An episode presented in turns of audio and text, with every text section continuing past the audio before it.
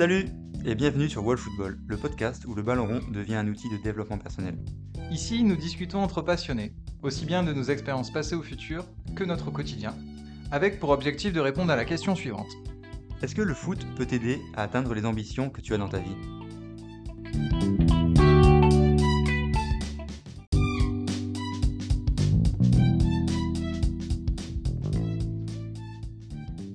Épisode 8 où nous avons le plaisir de recevoir Yacine. Avec toute l'ambition qui le caractérise, Yacine évoque avec passion son parcours à rebondissement. D'abord dans le foot, puis dans le poker, avec notamment son titre récemment obtenu sur un site de poker en ligne. Le tout saupoudré de philosophie. On vous souhaite une bonne écoute. Salut à toutes et à tous, et salut Rémi, comment est-ce que tu vas aujourd'hui? Bah, ça va, écoute, un, peu fatigué quand même de notre match d'hier. Je t'avoue qu'on récupère plus comme avant, mais écoute, ça va. Et, toi? Ouais, ouais, ça va très bien. Ça va très bien. Et salut Yacine. Salut euh, à toi, salut à Rémi. Et bienvenue. Alors, nous, on s'est rencontrés il y a un mois ou deux. Euh, c'était lors d'un séminaire de coaching mental. Mais bon, on, en reparlera un peu plus tard de, de, cette, de, cette, de ce séminaire, j'en suis sûr.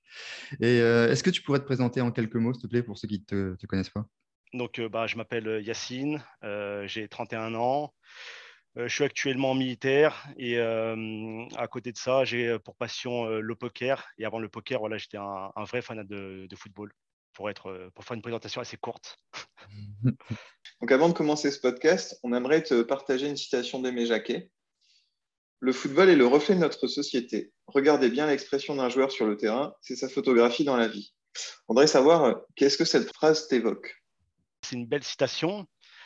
Après, euh, il voulait peut-être dire par là qu'en fait, euh, un joueur, euh, lorsqu'il est sur le terrain et lorsqu'en fait il est en train de développer sa passion, il est vraiment au naturel. Il n'y a pas de genre, il n'y a pas de blocage mentaux ou ce genre de choses. Il est vraiment en fait, il, s'exprime de façon naturelle parce qu'en en fait, il est en train de, de, réaliser sa passion. C'est un petit peu l'idée que que j'ai euh, en écoutant cette, citation. Et toi, quand tu étais sur le terrain, étais, euh, tu, tu, étais, tu te comportais comme tu le fais dans, la vraie vie? Ou tu agissais différemment? Euh, Bonne question. en fait, ah, peut-être pas. en vrai, ouais, peut-être pas. Parce que en fait, quand je fais une introspection sur moi, c'est vrai que hum, dans la vie, des fois, on, veut paraître. Euh, il y a beaucoup cette, euh, cette chose de, faire paraître quelque chose qu'on n'est pas forcément. Et peut-être qu'en fait, dans le foot, en fait, euh, voilà, il n'y a, pas de mensonge. C'était la pure vérité. C'est voilà, je m'exprimais. C'était vraiment, voilà, j'exprimais mon football. Dans la vraie vie, des fois, voilà, par rapport à certains blocages mentaux, blocages mentaux, pardon, on peut être, euh, comment dire, euh, je sais pas, voilà, on fait attention au regard des autres, euh, on va faire attention à ce qu'on dit, parce que voilà, on, a, on, va avoir l'approbation des, personnes autour de nous, alors que en vrai, quand je jouais au football, voilà, je, comment dire, je me cassais pas la tête, hein. je faisais ce que j'aimais et je vais, voilà. moi aussi, j'ai la même approche. Mais c'est intéressant que tu me fasses l'introspection et que juste avant, tu vois, je parle comme ça. C'est vrai qu'en faisant l'introspection, euh, j'avais, ouais, j'ai une autre, j'ai une autre vision de, la citation, tu vois. C'est intéressant. Et du coup, euh, est-ce que là, tu aurais un souvenir fort du foot qui te revient en parlant justement d'introspection? Le premier souvenir qui te vient à l'esprit? Alors, en tant que supporter, j'en ai aussi, mais en tant que joueur, en tout cas, ça a été euh, un tournoi international que j'avais effectué lorsque j'étais en moins de 18 avec euh, mon équipe euh, à l'époque, c'était Clésouilly. Et c'était euh, ouais, ce tournoi en fait international où on avait des équipes qui, qui débarquaient des Pays-Bas, qui venaient en fait, c'est nous qui accueillons le, tournoi, donc ils venaient en France. Et cette émulation entre différentes nationalités, différents styles de jeu, ça m'avait vraiment marqué. Et en fait, au-delà d'un match classique, étant donné que c'était vraiment en fait une, une, compétition internationale, ça, me transcendait beaucoup plus. Limite, quand on, on, arrivait sur le terrain euh, pour, débuter le match, c'était limite euh, comme si c'était la, Ligue des Champions. Quoi. Euh, donc, ouais, c'était un, fort moment. Quoi. Et, si on revient un petit peu en arrière, est-ce que tu, te souviens comment le foot est arrivé dans ta vie? Connu en primaire dans la cour de récréation. C'était un, pote à moi qui s'appelait Joël. Je le salue, hein, on ne sait jamais, hein, peut-être qu'il écoute le podcast ou qu'il va écouter. donc, cours de récréation, je ne sais plus j'avais exactement quel âge, mais j'étais jeune. Mais quoi qu'il en soit, en fait, voilà, cours de récréation, euh, j'ai le, poteau, la Joël, qui sort un, ballon en mousse. Et, voilà, on, décide de, jouer. Euh, les, arbres font office de, cage. Euh, et, c'est comme ça que je découvre le foot, en fait. J'adore. Et surtout, en fait, c'est que je me sens bien, quoi. Je me sens bien. Je me sens bien et, et voilà, j'ai été piqué à ce moment-là.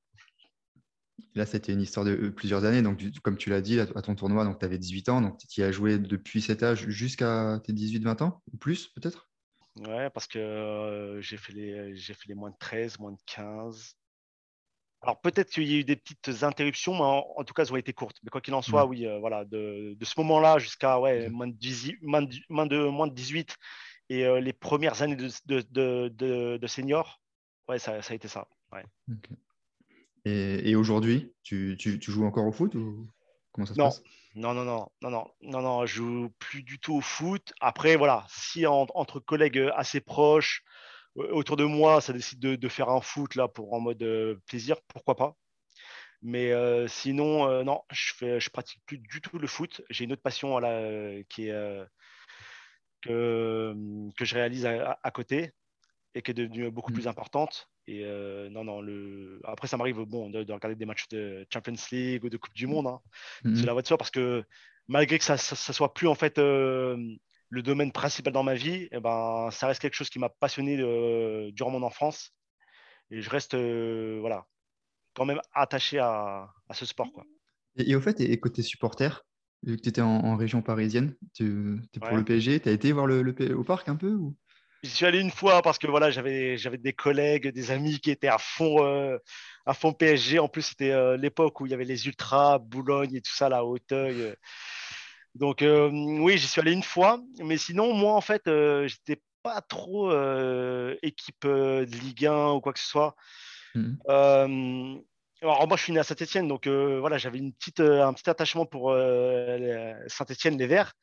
Mais sinon, moi, j'étais vraiment, en fait, euh, il y a une équipe qui m'avait vraiment marqué.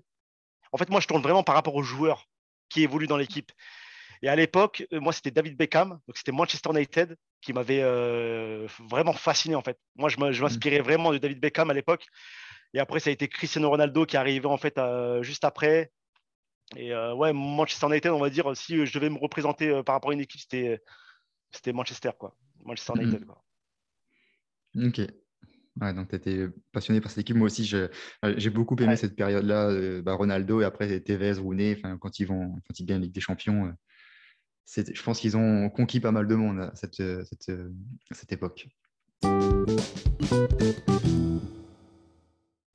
Et du coup, c'était, tu nous disais tout à l'heure que tu étais sur une autre passion aujourd'hui. Alors, c'est marrant quand on a euh, préparer l'interview avec Xavier, c'était vraiment le terme qui ressorti vis-à-vis de toi, c'était l'idée euh, autour de la passion et que tu étais quelqu'un qui suivait beaucoup, euh, enfin voilà, qui avait un fort lien entre passion et vie. Tu peux nous parler un peu de cette nouvelle passion dans ta vie et peut-être un peu comment s'il y a eu un lien, en effet, une transition entre le foot et, et cette nouvelle passion? Ouais. Donc, euh, bah, du coup, cette nouvelle passion-là que, j'exerce actuellement euh, de façon, on va dire, un, peu intensive, hein, parce que j'essaye de, la professionnaliser au maximum, c'est le poker. Alors, le poker, j'ai découvert euh, en 2008 via un, voisin de palier à l'époque, quand j'habitais en Ile-de-France. Mais ça m'avait. Ça m'avait. voilà, je, l'avais découvert, j'avais plutôt bien aimé, mais sans plus. Parce qu'à l'époque, voilà, j'avais le foot en première passion et je vivais entre guillemets que pour le foot. Et en fait, euh, c'est en 2016, lorsque voilà, je suis rentré, euh, non, en 2015, je rentre à, l'armée. En 2016, j'ai une opportunité en fait de faire une, euh, une détection pour rentrer dans l'équipe de France militaire de l'armée de, de terre de, football. malheureusement, ça s'avère un échec. Et suite à, suite à, cet échec, en fait, je suis complètement frustré du, du foot de manière générale. Et euh, c'est comme ça qu'arrive, euh, qu'arrive le poker. parce que j'avais toujours ce, cette petite activité un petit peu en arrière-plan, mais elle était un petit peu cachée par ma passion pour le foot. Ouais, c'est en 2015 quand je rejoins, le, régiment pour, l'armée. Il y a un club de, poker et ce, ce, club de poker, en fait, il, il, me remet, il renoue un petit peu les liens, le lien que j'avais pu avoir pour le poker en 2008. Quoi. Et, mais, mais en fait, la vraie transition, c'est cette frustration, cet échec du foot qui m'a vraiment en fait, impacté moralement. Et je me suis dit, il faut que je comble, je comble ce, cette frustration. Quoi. Et ça a été le, poker. Et, suite à ça, après, voilà, je me suis investi un petit peu, euh, on va dire, à, 200%. C'est même pas 100%, c'est à 200%. J'ai commencé à, voilà, à m'investir, euh, euh, que ce soit au niveau de, l'énergie, au niveau du temps, et puis même au niveau financier, parce que voilà, j'ai acheté des masterclass en ligne. tout le contenu gratuit qu'on peut retrouver sur Internet, et ben, je l'ai consommé. Donc, Est-ce que tu voilà comment c'est arrivé. Préciser ce que c'est une masterclass? Alors, une masterclass, en fait, euh, en tout cas dans le poker, mais je pense que de manière générale, c'est à peu près la même partout. Une personne qui, euh, euh, qui, a fait ses armes et qui se connaît plutôt dans, dans, le domaine, qui décide en fait de faire plusieurs vidéos. En tout, en, tout, cas, il fait un contenu en heures de vidéo et le présente sous format en ligne. C'est-à-dire que voilà, il va pour 50 heures de vidéo, il va présenter un petit peu, différents concepts dans la matière je ne vais pas rentrer un petit peu dans le détail dans le poker, mais voilà, il y, a différents domaines qu'on on, doit en fait euh, assimiler, comprendre pour pouvoir en fait évoluer et progresser de façon euh, constante euh, dans la discipline. Quoi. Et donc, tu dis que tu as commencé à beaucoup t'investir. Et tu as eu un retour sur investissement? Au début, non. Au début, non. parce que, en fait, après, le poker, c'est un peu spécial il y a eu longtemps euh, ce, débat, et je pense qu'il est toujours, d'actualité, où on, se demande, on se pose la question, est-ce que le poker est un sport? Comme, euh, comme pour les échecs ou voilà, ce genre de discipline. Alors, euh, le problème du, poker, c'est qu'il y a cette part de variance, cette part que l'individu ne contrôle pas. Alors que dans le sport, si par exemple on, prend un sport individuel comme le tennis, il n'y a pas il y a peut-être une petite part aléatoire, mais elle ne prédomine pas. C'est-à-dire que mm. voilà, si, si la personne elle, est vraiment en fait euh, supérieure à son adversaire, forcément elle va gagner. Après, voilà, il se peut que, la personne se blesse pendant euh, le match ou, euh, ou je ne sais pas. Mais en fait, la, part de, chance, la part de variance dans un sport mm. est, moins importante que, que dans le poker. Hum, Et euh, moi, j'allais dire justement avec cette question, par contre, il y, a, deux choses. C'est que chez les, en, tout cas chez les, chez les joueurs de poker, et j'imagine te profil, il y a de plus en plus euh, de comportements qui s'approchent d'un comportement de sportif de haut niveau pour réussir. Et je pense que tu vas pouvoir nous parler de toutes ces choses que tu mets en place pour tenter de réussir dans cette, dans cette activité. Et je pense que la difficulté qui a toujours eu aussi peut-être à considérer en tout cas cette activité comme sport, c'est le fait que pas que son lien à l'argent, mais le fait qu'on a du mal, disons qu'on a ce lien entre dire est-ce que les meilleurs joueurs vont être les joueurs qui gagnent le plus d'argent ou est-ce que c'est les meilleurs joueurs sont ceux qui font plus de résultats? Il y a toujours cette particularité euh, autour de l'argent et le lien avec euh, les compétitions euh, qui est toujours eu du mal à faire pour qu'on puisse considérer cette activité comme un sport. Même si les comportements d'aujourd'hui des meilleurs joueurs de poker sont vraiment proches des comportements des sportifs de haut niveau. Ouais, totalement. Euh, en fait, je, vais prendre un exemple tout simple. Euh, moi, je ne me considère pas comme un joueur de poker. Parce que pour moi, ce n'est pas un jeu. Pour moi, c'est, euh, j'assimile ça plus à une discipline. C'est-à-dire que en fait, j'ai tellement mis de choses en œuvre pour que en fait, eh ben, je puisse retirer du, un certain bénéfice que j'appelle pas ça un jeu. Après, pour euh, la plupart euh, des communs des mortels ou la plupart des personnes, c'est un hobby. Comme voilà, euh, moi, j'aurais pu voilà, débourser une licence pour le foot ou une autre personne débourse, je sais pas moi, une activité pour le golf, et ben, elle débourse pour le, pour le poker. Moi, quand j'ai eu cette frustration pour le, foot, je me suis dit, voilà, j'ai focus sur le poker et je me suis dit qu'il fallait que je fasse quelque chose dans ce domaine pour que je fasse quelque chose dans ce domaine, il faut que j'investisse, il faut que je mette en chose des, euh, il faut que j'entreprenne, des, euh, des choses. Ça a été quoi? Et eh ben, ça a été déjà me former, l'investissement sur soi. C'est ce que j'ai fait. Mais malgré ça, étant donné que voilà, il y avait cette part de variance, ben, ça n'a pas payé tout de suite. Mais euh, à force d'acharnement, d'abnégation et de, on va dire de, résilience, et eh ben, bizarrement, plus on côtoie, plus on, côtoie la discipline, plus on commence à, se faire un, cercle d'entourage. Et celle-là, en fait, l'entourage a été important parce que j'ai rencontré euh, à une période, on va dire, clé, euh, une sorte de, on peut dire un, mentor, une personne qui a pu en fait m'ouvrir les yeux sur le vrai jeu du poker. Malgré que j'avais pu prendre, malgré que j'avais pu euh, en fait voir des masterclass et, et que j'avais pu me, former en, interne, cette personne m'a comment dire, m'a m'a fait découvrir un, poker beaucoup plus profond et beaucoup plus théorique et beaucoup plus gagnant sur le long terme. Mais euh, à cause de, cette part de variance qu'il y a dans le jeu, ça ne peut pas se faire en fait en, un mois ou en deux mois. Euh, on se construit sur des années. Mm. Après, c'est vrai que voilà, on peut avoir un petit peu un, good run, on peut, on peut avoir voilà, euh, même si on n'est pas forcément bon, on a quelques connaissances et tout de suite avoir des résultats. Mais au final, comment dire, on se contente de ces résultats et qu'on n'essaie pas de travailler euh, de, façon euh, quotidienne sa personne, son jeu, et eh ben, la variance, ça finira euh, par, par, nous avoir. C'est ce qu'on appelle un petit peu le retour de flamme. C'est un jeu qui peut être tellement beau, mais à la fois tellement frustrant. Et pour pouvoir, en fait, comment dire, avoir une certaine longévité dans, dans, cette discipline, parce que tu vois, je fais en sorte de ne pas dire que pour moi c'est un jeu, c'est vraiment une discipline faut, faut vraiment être très costaud mentalement, très discipliné et avoir un entourage qui est en fait euh, dans, les mêmes valeurs, dans le même, euh, dans process, dans le même focus, c'est-à-dire toujours euh, avoir cette idée d'être la meilleure version de soi-même quotidiennement et de progresser de façon constante. Et euh, enfin, je, vais juste rebondir, puis après je laisserai la parole à Xavier.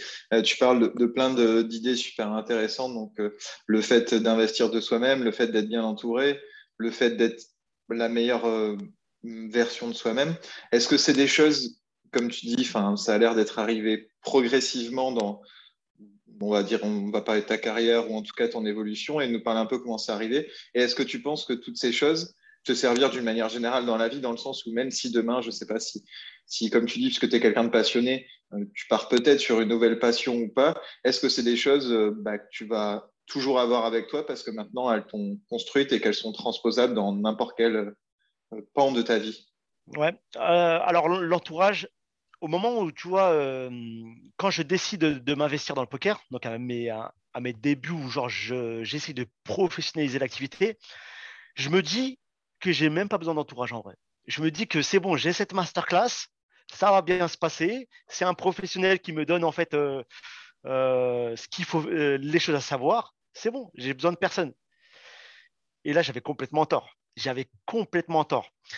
J'ai suivi cette masterclass. Ok, j'ai eu quelques résultats. Hum, rien de bien folichon. on va dire que voilà, ça a été des résultats entre guillemets break-even. je gagnais pas trop, mais je perdais pas non plus. Mais bon, par rapport en fait au field, à la population qui jouait les, les, tournois, qui jouait, qui jouait au poker, euh, ça se passait, on va dire, de, correctement, de, de, façon normale. Et en fait, euh, euh, j'ai réussi en fait à, à, run good pendant un, certain, un certain temps. Run good, c'est quoi? Excuse-moi, je, demande, je, je précise run good, Ouais, run good, ouais, ouais, parce que c'est vrai qu'en fait, euh, le lexique euh, du, du, poker, euh, ouais, c'est un peu spécal. Run good, c'est-à-dire en fait, eh ben, avoir, la variance, avoir la variance du poker, donc cette part de chance de son côté. quand on a paire d'as en face, il y a paire de roi et bim, voilà, ça, ça passe. C'est good run, c'est-à-dire qu'en fait, la chance est avec nous, entre guillemets. ok, ok, merci pour les précisions. tu vois, pour raconter une petite anecdote, parce que moi j'ai aussi un petit peu joué au poker, mais à un bien plus faible niveau. Mais donc j'avais fait découvrir à l'époque euh, le, poker à Xaf et d'autres amis de notre, de notre fac. Et je me souviens que la première fois que j'emmène Xavier dans un tournoi de poker, un petit tournoi pareil, une association, il s'assoit à la table, c'est sur lui que passe le, mélange de cartes et la distribution. Et il a fait tomber le paquet de cartes terre. Et voilà, ça, c'était un peu le, contraire du run good pour Xavier. C'était bienvenu.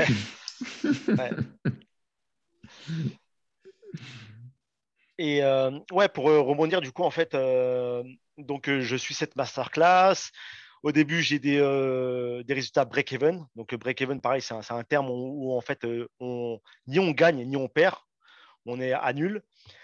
Et à un moment, je commence à, crush, mais c'est pas vraiment le, terme. je crush pas, en fait. C'est juste que j'ai du, je, run good.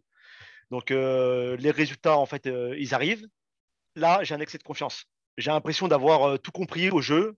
J'ai l'impression de, voilà, d'avoir tout acquis. C'est bon, parce que j'ai acheté cette masterclass à tant d'euros, et ben c'est bon, c'est tout est fait. Et euh, je joue à des limites où euh, j'ai peut-être pas forcément le niveau. Donc, ce qu'on appelle les high stake sur le point .fr. Donc, quand je dis high stake, c'est-à-dire les, tournois à plus de, plus de 100 euros et plus. Et là, bah, retour de flamme. Quoi. Je connais en fait un down où euh, je perds euh, pratiquement euh, plus des trois quarts de ce que j'avais gagné, de, ce que j'avais, de ce que j'avais gagné. Donc j'avais à peu près en l'espace de six mois monté 60 000 euros. Je perds les trois quarts. Et à ce moment-là, je suis en train de me poser des questions et il y a ce mentor qui arrive. Et en fait, c'est même pas moi qui cherche à le contacter. C'est lui via un Discord qui pose, qui, qui, poste en fait une demande et moi je lui réponds alors que voilà, il cherchait pas forcément à me contacter.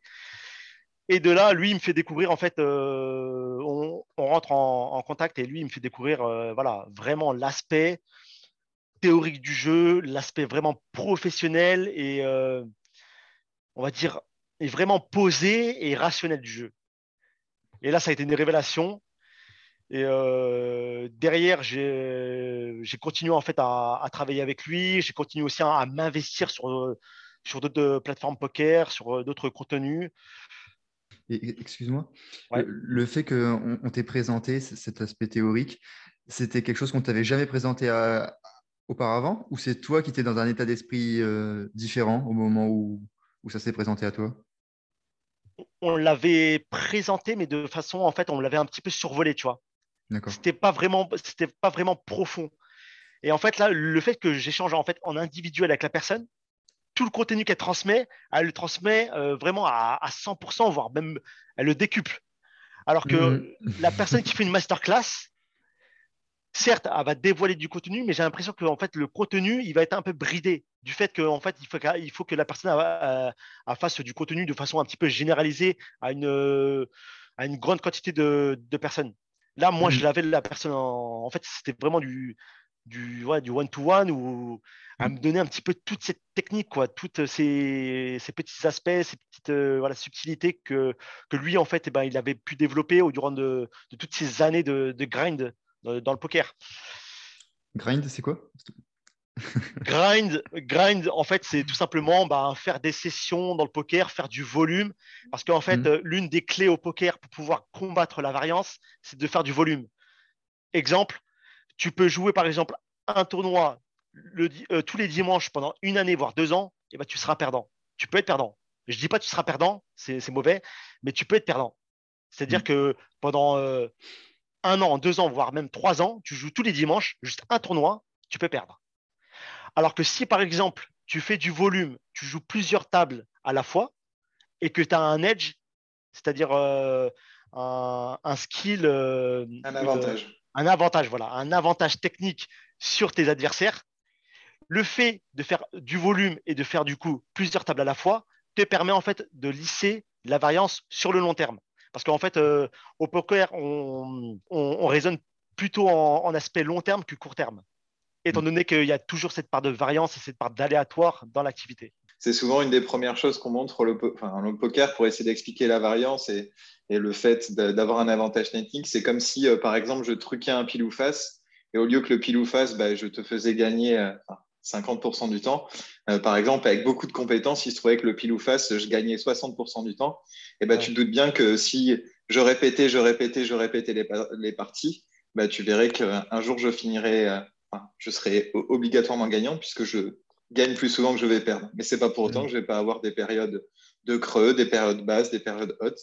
Et euh, donc ça, c'est pour le de variance. Et après, donc la deuxième transition, j'ai l'impression que tu es vraiment l'exemple de la citation qui est euh, quand l'élève est prêt, le maître apparaît.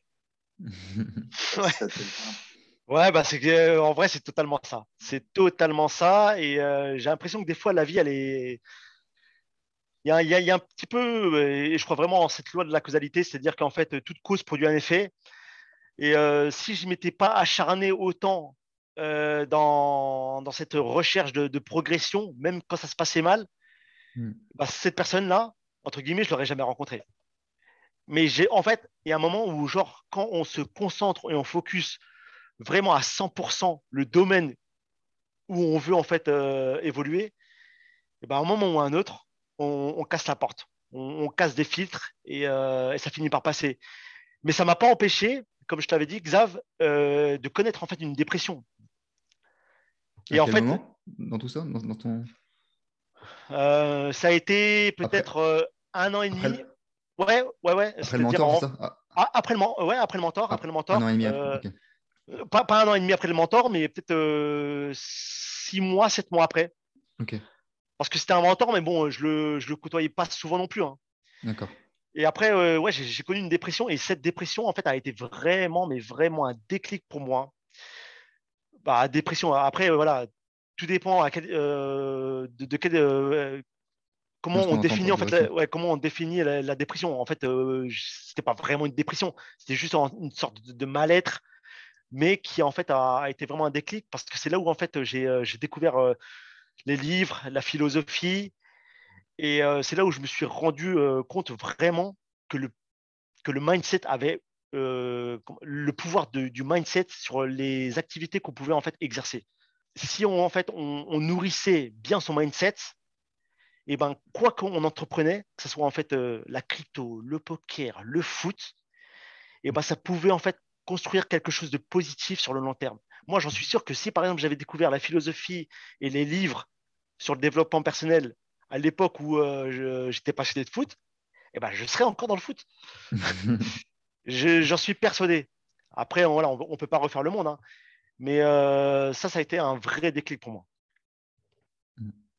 Et euh, juste pour précision, quand tu dis le mindset, le mindset, c'est l'état d'esprit, le, mental. Quoi. Toi, quand, tu es dans ces, moments un peu, sombres où, c'est compliqué pour toi, euh, comment ça se passe? C'est que tu avais cette volonté de vouloir trouver une solution pour t'en sortir de là ou tu voulais juste euh, bah, sais pas, euh, en gros, tu étais juste dans, dans, cet état que tu voulais pas, tu voulais pas chercher et comprendre ce qui se passait, quoi?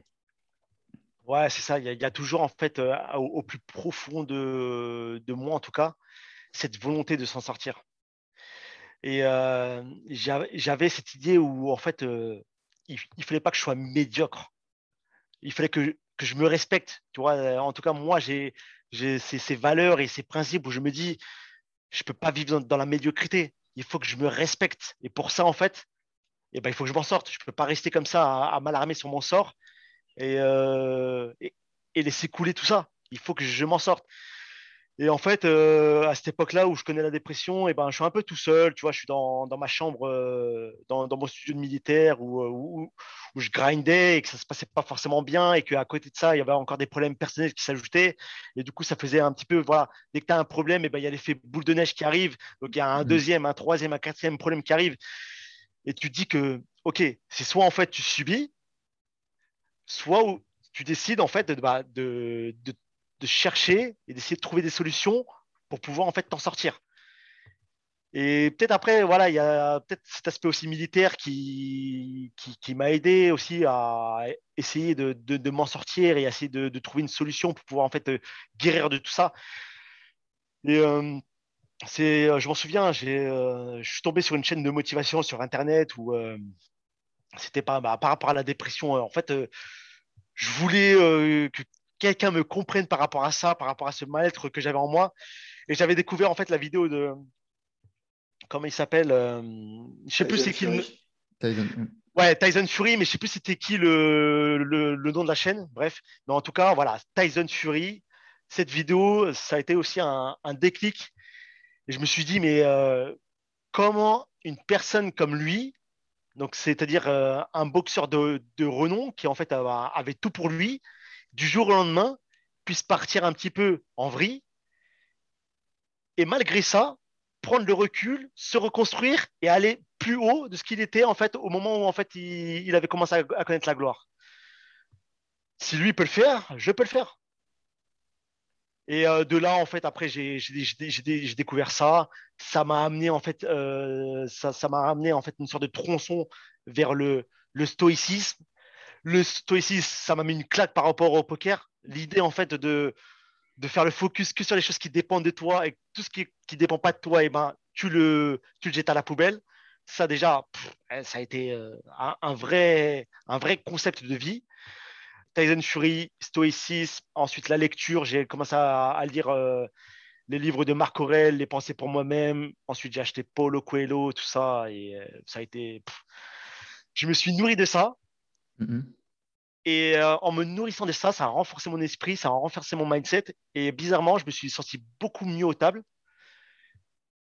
Et, et ouais, j'étais mieux paré pour pouvoir en fait combattre la tempête, quoi. C'est mm -hmm. fou à dire. Et après, pareil, la méditation aussi, elle est arrivée. Tout ce qui est en fait lié au mental est arrivé. Mm -hmm. Mais malgré que, tu vois, euh, je savais qu'il fallait investir sur soi et qu'à l'époque, tu vois, je prenais une masterclass basée plus sur la technique et qu'il parlait un petit peu mental. J'étais convaincu, mais je n'étais pas persuadé. En fait, je savais que le mental pouvait être important, mais c'est au moment où tu où tu sais, tu as, les obstacles qui sont devant toi et qui font face et que tu les connais, que tu tombes un petit peu entre guillemets dans le noir et que tu bois du noir, que là tu commences à être persuadé. Tu peux être convaincu mais pas persuadé. Je sais pas euh, si euh, tu comprends un petit peu la transition. Et, euh, voilà. Et depuis en fait, ben j'essaye en tout cas de, mettre dans, ma routine hebdomadaire quotidiennement de la lecture, du, euh, du, développement personnel, euh, du sport, parce que le, sport aussi touche un petit peu à, au mindset, à, s'élever par l'effort, et, voilà. Mm.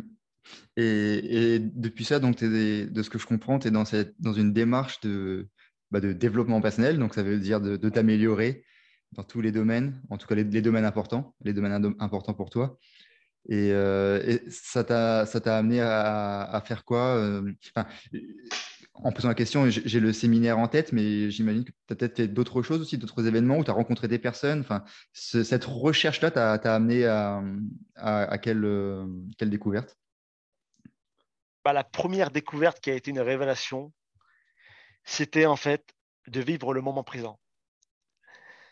Parce que euh, avant de découvrir tout ça, tout ce qui était philosophie, mindset, tout ça, en fait, euh, avec le recul que j'ai et les connaissances que j'ai, bah, je vivais d'une façon un petit peu spirituelle, mais je, vivais dans un monde intemporel. C'est-à-dire que je vivais un petit peu des fois dans le passé, je vivais un petit peu des fois dans, dans le futur, mais je vivais pas le moment présent ou là où je pouvais vraiment avoir un contrôle dessus, tu vois. J'étais là dans, dans, le moment présent, mais euh, je me remémorais le passé, mais ça me servait à quoi? Juste à, à, part à faire des nœuds dans le cerveau ou à, à commencer en fait à, nourrir, des, remords, des regrets. Euh, je me visualisais plus tard, euh, voilà, si je commence à faire ça dans le futur, je serai comment? Mais ok, d'accord, c'est bien, c'est beau d'avoir de, des projets, tout ça. Mais qu'est-ce que tu mets de concret pour pouvoir arriver à ce que tu veux euh, dans, le futur? Et tout ce concept de mindset, de renforcement de l'esprit, la, philosophie, tout ça, eh ben ça m'a permis en fait beaucoup plus dans le moment présent et de moins procrastiner, même si voilà, euh, je t'ai connu par rapport en fait au, stage, euh, au séminaire euh, PMS à Andorre, que je suis allé. Le motif c'était voilà limiter la procrastination. Ça m'a permis en fait d'être un ouais de, moins de beaucoup moins procrastiner dans, la vie et de vraiment vivre le moment présent et aussi un petit peu de relativiser sur les choses et encore plus quand j'ai fait le séminaire avec toi, tu vois, on endort. Mm -hmm. Par rapport à la gratitude, par rapport à plein de choses. Hmm. Et euh, pour parler du, séminaire un peu, donc oui, on s'est rencontrés. Donc c'était un séminaire de trois jours euh, en Andorre, dans, dans, les montagnes, dans les Pyrénées. Et c'était euh, un séminaire autour du coaching mental, donc vraiment pour travailler surtout bah, l'aspect mental, quoi, sur, pour nous aider à atteindre nos objectifs. Et je me souviens que toi, au tout début, tu t'avais dit que ton objectif, quand on avait tous dit en gros pourquoi on était là, tu avais dit que toi, c'était pour faire une diète digitale aussi. Ouais. Et ça m'avait marqué aussi, parce que j'étais un peu là aussi pour les mêmes raisons. Enfin, en tout cas, je voulais aussi faire une diète digitale. Et, euh, quand tu l'avais dit, ouais, ça m'avait un peu marqué. en tout cas, je l'ai retenu. Ouais, et euh, bah ça, ça, a payé hein, finalement. Après, on peut dire que voilà, j'ai euh, le run good de mon côté ou ce que tu veux, mais j'en suis sûr que je fais pas le séminaire. J'ai pas les mêmes résultats que je fais lors du festival des derniers Winamax Series. J'en suis sûr et certain. Qu'est-ce que tu as eu comme résultat? Bah, C'est-à-dire que bah, déjà, euh, j'ai eu un titre. J'ai un titre euh, Winamax Series Championship où euh, j'ai pris à peu près moins de 40 000 euros. J'ai fait, j'ai fait aussi cinquième d'un Winamax Series où j'ai pris à peu près 6 000 euros. J'ai fait deux autres places dans le top 10 sur un Winamax Series, donc, ce qui est déjà de très très belles performances. Parce que je te, je, te, coupe deux minutes, c'est vrai qu'on est obligé de le, préciser sur tout ça. Tu as parlé beaucoup de, de poker également, mais du coup, c'est du poker en ligne que tu fais principalement. Ouais, ouais, ouais. C'est du poker en ligne. tout à fait. C'est des résultats que tu bah, exactement tu décris Winamax, qui est une room de poker euh, en ligne, pardon. C'est ça, c'est ça. Et euh, en fait, tous les, quatre mois, ils organisent en fait une sorte de festival euh, européen. Et il y a à peu près peut-être une deux de, de, tournois à jouer où on peut en fait récupérer décrocher en tout cas un titre avec une certaine somme à la clé. Et euh, je suis persuadé que si je ne fais pas ce, séminaire, si je ne fais pas cette coupure digitale, ça ne me met pas dans les conditions les plus optimales au niveau de mon mindset pour pouvoir en fait euh, durer pendant ce festival. Parce que les, les Winamax Series, il faut se dire que c'est quand même 15 jours de grind, donc euh, de, de, volume de, pratique, de volume de jeu, de, pratique. volume de jeu, de pratique du poker de façon intensive pendant peut-être 9 heures, 10 heures, 11 heures par jour. Ah ouais, pendant 15 jours, tu fais 10 heures de poker par jour? Ah bah oui. Après, avec, euh, avec l'expérience, c'est bien de, de, de, tempérer un petit peu en fait les, les 15 jours, de mettre quand même un day off, c'est-à-dire un jour ou deux euh, à pas exercer, euh, à, pas faire de volume, à, à pas jouer au poker. À, voilà, à se faire plaisir, un week-end, à se reposer tranquille. Euh, et, cette coupure digitale m'a permis en fait de me réaligner avec moi-même, de, de, me reconnecter un petit peu avec la nature, parce que plus je m'intéresse à la philosophie, plus la nature prend une place importante dans ma vie, que ce soit au, niveau de la faune, au niveau de la flore. Euh, après, les plus grands philosophes, ils le disent, hein, euh, notamment Spinoza ou, ou bien d'autres. Hein. Mais euh, le fait d'avoir en fait complètement fait cette coupure digitale pendant une semaine, juste avant le festival, bah, ça m'a permis de mettre dans un état intérieur mais ultra riche. Ultra riche. Et euh, j'en suis sûr que si je ne fais pas ce séminaire, euh, peut-être au bout de 6 jours, 7 jours de graines, je pète les plombs, je commence à vriller, je fais n'importe quoi aux tables. Et bizarrement, bizarrement, le, la perf à 40 000 euros que je fais, eh ben, c'est sur la fin des séries. Donc c'est au bout peut-être du, euh, du, dixième jour, je crois. Hmm. Euh, et, voilà quoi. Ouais, c'était dans une de très bonne disposition pour. Euh, ok. Et, bah, bah, et, dans ton parcours là, moi, ce qui, ce qui me marque, c'est que tu dis, enfin, c'est l'importance pour toi de, de réussir en fait, enfin, d'être à la recherche de, ouais, de quelque chose. T'es pas juste là pour pour venir en tant que spectateur. C'était déjà le cas dans le foot, de ce que je comprends. C'était déjà le cas dans le foot. Ouais, ouais, ouais. On est là pour, euh, pour vivre sa vie. Je pense que, personne euh, est là pour, euh, pour subir sa vie et pour faire une chose, entreprendre quelque chose parce que voilà, il faut l'entreprendre parce que je suis obligé.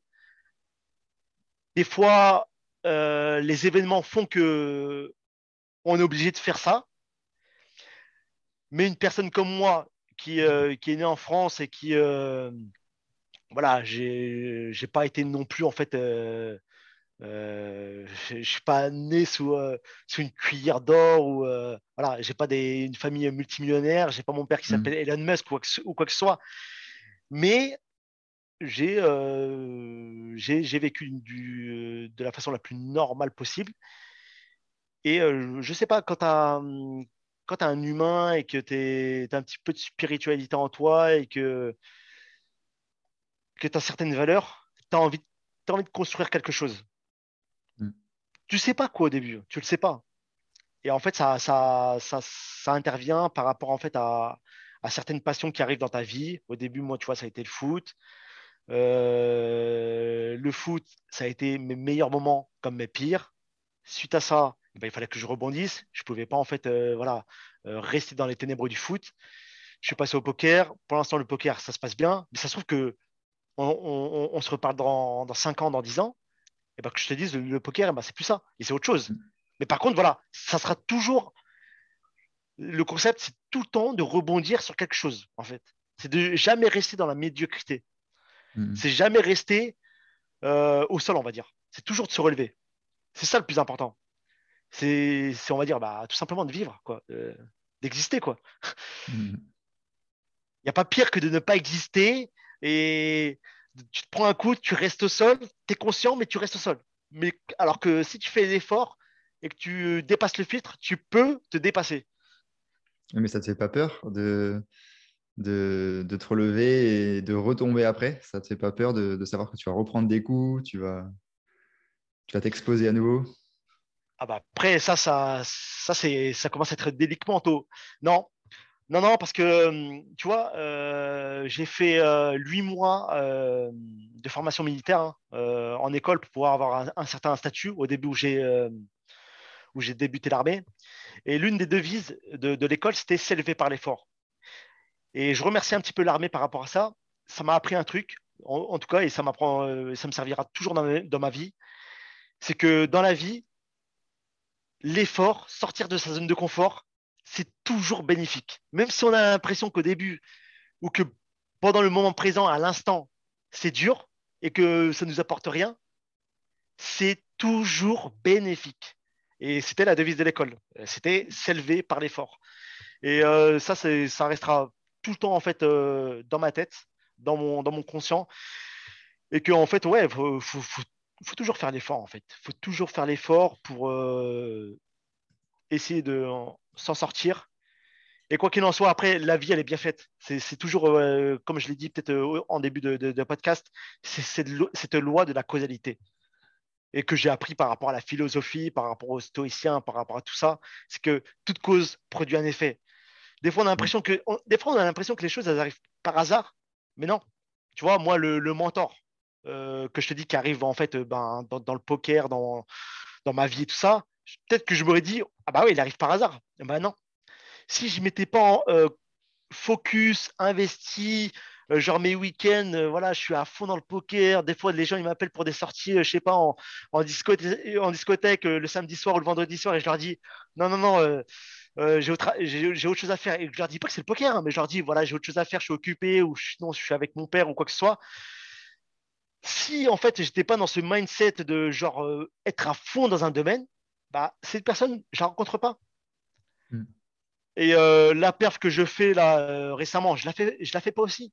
Après, voilà, avec les si, on refait le monde. Mais c'est un petit peu ouais, ça, c'est la loi de la causalité, toute cause produit un effet, et ces effets produisent encore une cause, que ces causes produisent un effet, et puis voilà, c'est un peu ça quoi. En, tout cas, c'est super, enfin, tu nous as apporté plein de choses, et puis justement, quand, comme tu évoques l'idée de s'élever par l'effort, euh, bah, c'est la transition en fait un peu toute trouvée. Euh, donc on a une troisième partie, on va te poser justement un peu plus des, questions à la fois dans un premier temps de vie et puis après de, foot, tu verras. Notre première question sur cette troisième partie, c'est selon toi, quelles sont les qualités qui font la différence, par exemple au foot, au poker euh, euh, et, dans la vraie vie? Au foot, au poker et dans la vraie vie. Ouais, je ne sais pas si je pourrais, si on peut réunir quand même les trois. Alors déjà, je pense que la persévérance, je dirais la, persévérance, c'est quelque chose de, très important. C'est-à-dire, en fait, eh ben, malgré les obstacles qui arrivent face à nous, persévérer en fait dans la direction qu'on avait en fait initialement. On avait cette direction, il y a un obstacle, ok, bah non, c'est trop dur, je fais marche arrière. Non.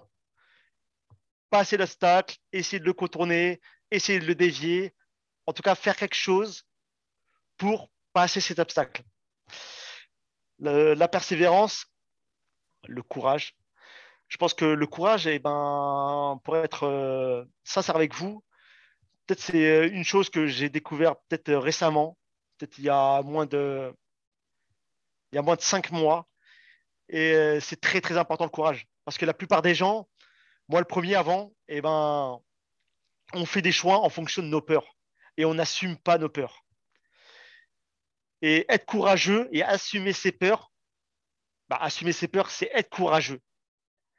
Et euh, quand on part dans, cette doctrine, on arrive à, forcément à faire quelque chose de, grand. en tout cas, en fait, à faire des, choses vraies qui avaient un sens dans notre vie. Donc, euh, persévérance, être courageux. Je, vais te couper juste là, parce que c'est marrant que tu parles euh, pour faire le lien, et enfin, ça va probablement t'intéresser ou pas. tu connais l'auteur, parce que tu parlais du stoïcisme, Ryan Holiday? Ouais, ouais.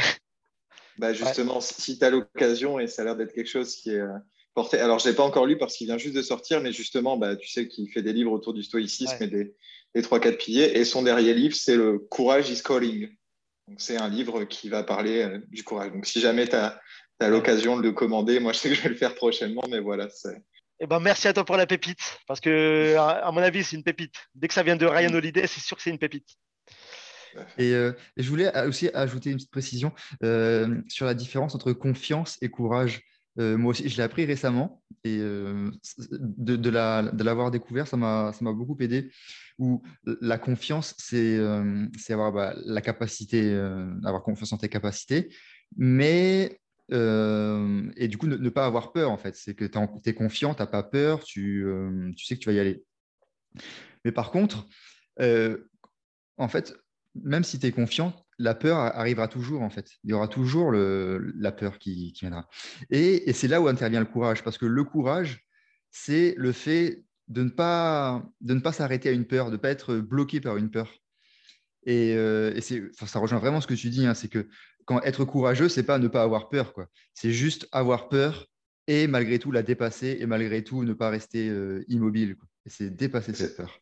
Justement, c'est marrant, bah, du coup, pour, pour, faire le lien, parce que je n'ai pas encore lu le livre, mais j'ai écouté pas mal de podcasts. Évidemment, quand il fait, il fait beaucoup de podcasts pensant du livre. Et c'est exactement ce que tu décris. Et, et euh, bah, du coup, dans la traduction, c'est la, la, différence lui, entre témérité et courage. Parce que témérité, on, on fait vraiment ce lien souvent de mots faire une action sans peur. Et courage, c'est faire l'action avec la peur, mais parce qu'elle nous transcende, parce qu'elle nous, elle nous anime. Exactement, on est conscient, on est conscient de la chose, on est conscient de la peur, c'est ça. Ouais. Bon, bah, avec ces qualités-là, je pense qu'un footballeur ou un joueur de poker ou quelqu'un dans la vraie vie, ils, peuvent aller loin avec ça, s'ils ont ces qualités que tu viens de décrire. ouais, et après, il faut vraiment que la personne soit passionnée. Il faut vraiment que la personne, euh, l'activité qu'elle exerce, il faut qu'elle euh, il faut qu'elle l'adore. Il ne faut pas qu'elle le fasse parce qu'en fait, un tel lui a dit de le faire ou parce que en fait, euh, cette personne l'a fait. Il faut vraiment que en fait, eh ben, ça l'anime ça au plus profond de soi. Parce que, hmm. en tout cas pour le poker, si tu n'es pas passionné ou si ça ne t'anime pas un minimum, tu vas abandonner. Parce que justement, on revient, je le redis, il y a cette part de variance, il y a cette part aléatoire de chance qui fait que en fait, ça va tellement t'impacter euh, mentalement. Il y a, des fois, en fait, tu vas faire tout le temps les, euh, coups les, meilleurs possibles. Tu vas jouer de, la meilleure façon et tu vas perdre parce qu'il y a cette part de, variance. Mais si tu n'es pas passionné, si tu n'as pas cette euh, mentalité, euh, ce, mindset où tu veux toujours en fait, euh, où tes objectifs, déjà aussi, tes, objectifs, ils sont bien ancrés et tes objectifs, ils ne sont pas au niveau financier, mais ils sont plus en mode genre, voilà, je joue à ce jeu parce qu'il me transcende, parce qu'il me passionne et parce que, voilà, je souhaite progresser de jour en jour et devenir la version, la meilleure version de soi-même, de jour en jour. Si tu n'as pas ces, ces objectifs-là et si tu n'as pas cette passion-là, tu abandonneras. Mm. Et je pense que ça peut être, euh, on, peut le répliquer, on peut le, le recalquer à, à, tout autre sport, je pense. Hein. Hmm. Je suis d'accord. Et, euh, et, toi, ces qualités-là, tu as essayé de les développer? Ouais, bah, comme je t'avais dit, hein, il y a récemment, pendant un mois et demi, j'avais pris un, un, coach mental euh, qui travaillait, en fait, euh, à la base, il travaillait avec tout ce qui était euh, genre les, les, les, personnes qui sont dans le, le e-game, les, les, jeux, les jeux vidéo et tout ça, et qui ensuite, en fait, parce que tout ce qui est poker en ligne et jeux vidéo, il y a une certaine, en fait, interaction, il y a une certaine similitude. donc j'ai pris ce coach pendant un mois et demi. Il m'a pas mal aidé. Et bizarrement, quand je l'ai pris, euh, ça a été mes, mes, plus gros résultats. Là, je l'ai quitté récemment. Euh, bizarrement, je down. Bah, après, peut-être que voilà, c'est aussi, euh, aussi un petit peu voilà, la vie qui fait ça. Mais ouais, j'avais quand même pas mal travaillé mon mental avec lui. Et comment je fais pour travailler mon mental aussi? Je lis énormément. en tout cas, j'essaye. J'essaye de, de, lire énormément. Parce que moi, tu vois, la lecture, ça a été quand j'étais en primaire ou quand j'étais au collège ou pendant mon cursus scolaire, euh, la lecture, j'aimais ça, mais sans plus, tu vois. Et euh, de, se mettre à la lecture quand tu n'as pas l'habitude, ça peut être dur, même si tu es convaincu que c'est bon pour toi, même si tu mm. l'es, hein, ça peut être dur. Et c'est là où, en fait, eh ben, on revient avec Lolo. La règle des 3 F, ça m'avait ça m'avait aidé et ça m'aide encore, tu vois. Lolo, pour préciser, c'est le, c'est le, coach qui a, qui a, organisé le séminaire où on s'est, on s'est rencontrés. Ouais. Et euh, ouais, je, travaille mon, mon, mon, euh, mindset avec euh, la lecture. de temps en temps avec un coach mental. Je ne le fais pas tout le temps parce que ça coûte quand même énormément cher. Et sinon aussi avec la méditation et la gratitude. la gratitude parce que le, le, dire comme ça, c'est peut-être euh, c'est peut-être être beauf, tu vois, se dire ouais, le mec, il nous parle de gratitude, ouais, avec ce qu'il raconte et tout ça. J'aurais été le premier à une époque à dire ça. Mais en fait, plus je prends de l'âge, plus peut-être voilà, on a un recul sur euh, l'amplitude de la vie qu'on a pu avoir. Et euh, la gratitude nous permet en fait de relativiser sur notre vie, sur le fait d'avoir ce qu'on a au moment présent et de dire qu'en vrai, on est bien, tu vois. Mm. J'ai un exemple tout simple, tu vois j'ai euh, actuellement au niveau poker, j'ai une bankroll, donc j'ai une somme d'argent beaucoup plus importante qu'il y a quatre mois, tu vois. Et malgré ça, il y a des moments où je me dis, je ne suis pas bien. Mais si je ne fais pas cet exercice de gratitude, eh ben, cette pensée, elle persiste. Alors que quand je fais cet exercice de gratitude, ça me permet de me réaligner et de refaire un travail sur mon esprit et de me dire qu'au final, mais tu es le plus heureux du monde, tu vois. Même si l'argent ne fait pas le bonheur, tu vois. Mais c'est juste pour donner un exemple. Mm, mm. toi, Rémi, tu veux. Ah, pardon, ouais, j'étais fasciné par euh, ce, qu'il racontait sur. Parce que c'était marrant là. Non, mais la, gratitude, c'est marrant. C'était euh, avec Xav, on en avait discuté il y a un an et demi, il y a deux ans. Enfin, quand les choses ont commencé à beaucoup bouger pour Xav, je sais que c'était un des premiers trucs que je lui avais dit. Enfin, moi, c'était pareil, j'avais été un peu euh, fasciné par euh, cette idée et tout ce qui, enfin, cette idée, ces principes, tout ce qui en découle. Et euh, du coup, bah, tu nous as parlé tout à l'heure de, ta perf, mais est-ce que tu auras un accomplissement à nous partager dans ta vie ton, dont tu es fier? Ouais, j'en ai deux.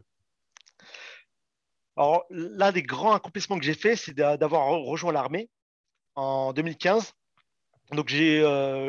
pourtant, en fait, au moment en fait, où, je où je décide de rejoindre l'armée, j'ai un bon travail. Hein. J'ai une voiture de fonction. Tous les euh, midis, je vais au restaurant. Je suis bien habillé. Mais j'ai un mal-être intérieur. C'est-à-dire que, voilà, au niveau de, mon mindset, il y a un truc qui ne va pas. Alors qu'au niveau du, confort matériel en lui-même, ça va. Et je décide de rentrer à l'armée pour essayer de. Ah, bah, justement, pour, essayer de, de trouver des, des repères pour essayer de vivre un petit peu un côté aventurier qui pourrait peut-être me, me, transcender. Tu vois, il y a toujours cette idée de, de vivre quelque chose, d'exister, et que j'ai trouvé, tu vois, et que j'ai trouvé. Et donc ça, ça a été l'un des meilleurs choix de, moi, euh, de, ma vie, d'avoir en fait euh, décidé d'être rentré à, l'armée de terre en 2015. Et le deuxième choix, le plus important, est que je pense, hein, et j'en suis convaincu, sans le stage, sans le séminaire avec euh, Lolo, je n'aurais pas fait, c'est de quitter l'armée là en 2022. c'est ouf. non, mais c'est ouf c'est que en 2022, là, j'ai des, en tout cas là, j'ai entrepris les démarches et tout ça pour résilier mon contrat et quitter l'armée afin de, me mettre à, fond en, mode full poker avec mon, mon, mentor que, que je côtoie depuis euh, maintenant euh, facile deux ans, euh, faire, faire de ma passion mon métier et prendre des risques. Et comme voilà, si on peut reprendre la citation que avais, tu m'avais dit la, la, dernière fois, les bateaux, ils sont en sécurité dans le port, mais ce n'est pas pour cela qu'ils sont construits tu vois, et ben ça c'était dans, l'alchimiste, tu vois, c'était dans l'alchimiste parce que je l'alchimiste? Ouais, ouais, ah, J'avais oublié la source. Mais, Je l'ai relu, et je l'ai relu, je l'ai relu, je l'ai relu euh, il n'y a pas longtemps. Parce qu'en fait, c'était un livre qui m'avait marqué sur le fait de prendre des risques, sur le fait de vivre vraiment, en fait, euh, d'accomplir, entre guillemets, sa légende personnelle, tu vois. Hmm. Et, euh, et ben, bah, justement, pour remonter par rapport à ça, en fait, accomplir sa passion, c'est-à-dire accomplir vraiment ce qui nous transcende au plus profond de nous, et ben, l'auteur, Paolo Coelho, sur la couverture du livre, il met le but ultime pour l'homme est d'accomplir sa légende personnelle. En tout cas, il, fait, il met un truc comme ça, tu vois. Mmh c'est un peu l'idée du, livre. Et je l'avais relu parce que tu vois, ça, m'avait un petit peu parlé, le fait de parler avec toi de, quand tu m'avais fait la pré-interview et tout ça. Et ouais, donc le, premier choix, c'est d'avoir euh, intégré euh, l'armée de terre et d'avoir pu euh, vivre une aventure extraordinaire. Tu vois, je, peux, même pas cracher sur cette institution. Ça m'a énormément apporté.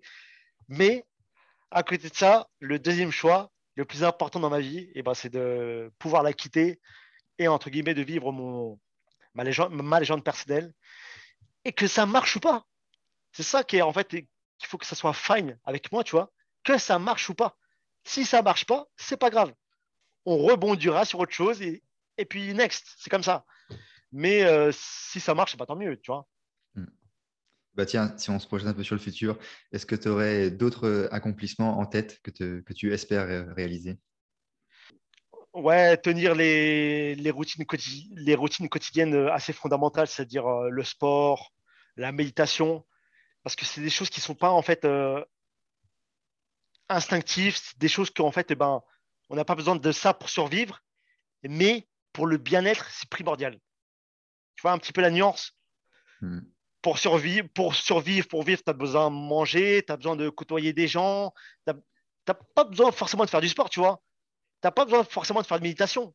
Hmm. Mais pour le bien-être d'une personne et pour que la personne soit en phase avec elle-même et que, en fait, dans son cerveau, en tout cas dans mon cerveau, eh ben, le brouillard s'estompe et que ce soit en fait plus euh, un horizon ensoleillé, ciel bleu, petits oiseaux, petits, oiseaux, bah, il faut que je fasse du sport, il faut que je fasse de la méditation et il faut que ce soit en fait de, que ça soit constant, quoi, tu vois.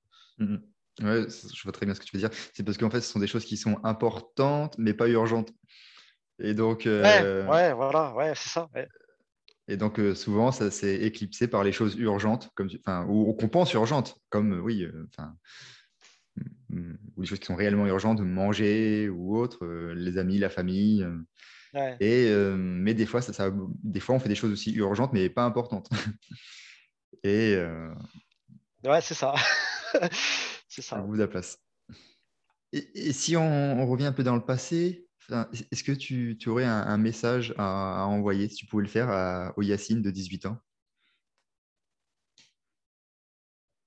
Sortir de sa zone de confort parce que je n'étais pas revenu sur cette anecdote où euh, lors de mon bac, donc euh, j'avais 18-19 ans, j'ai le choix entre soit en fait euh, continuer mes études, soit décider de rejoindre une équipe qui n'est pas amateur mais qui est semi-pro en Belgique pour pouvoir faire un, tournoi international.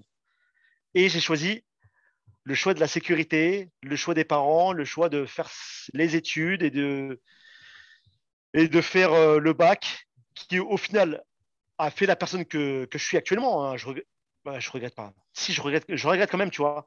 Mais en fait, euh, ah, ouais, avec le recul, en fait, sortir de sa zone de confort. Et si euh, j'étais, si je pouvais donner un message à, au petit Yacine, au Yacine Junior, de bah, sors de ta zone de confort. C'est-à-dire que, ok, si ça c'est ta passion, c'est ce qui te transcende le, au plus profond de toi, c'est ce que tu veux faire vraiment et que tu penses pouvoir en fait accomplir quelque chose, fonce.